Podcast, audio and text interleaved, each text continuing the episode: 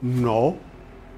La mayor parte de los padecimientos psiquiátricos que son detectados y tratados a tiempo tienen un tratamiento que inicia, tiene su remisión o resolución total de los síntomas y luego se va bajando paulatinamente la medicación hasta suspenderla.